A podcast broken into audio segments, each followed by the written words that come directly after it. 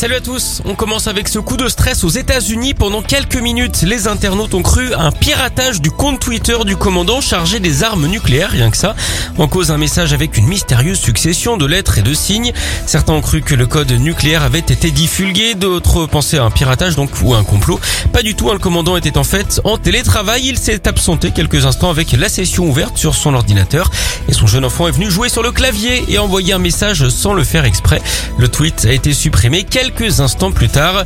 Une telle boulette de la part d'un enfant, ça aurait quand même été très mioche. Allez, on enchaîne avec cette vente record en Côte d'Or, pas très loin de chez nous donc. Des moines trappistes ont vendu plus de 2 tonnes de fromage de l'abbaye de Citeaux. On peut dire hein, que c'était la curée. Ils s'étaient lancé un défi pour écouler le stock qui s'accumulait à cause de la crise sanitaire. Ils avaient 4000 fromages en trop.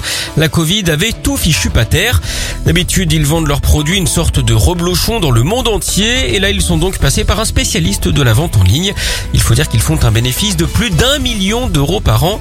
Et oui, c'est bien plus qu'on ne le croit.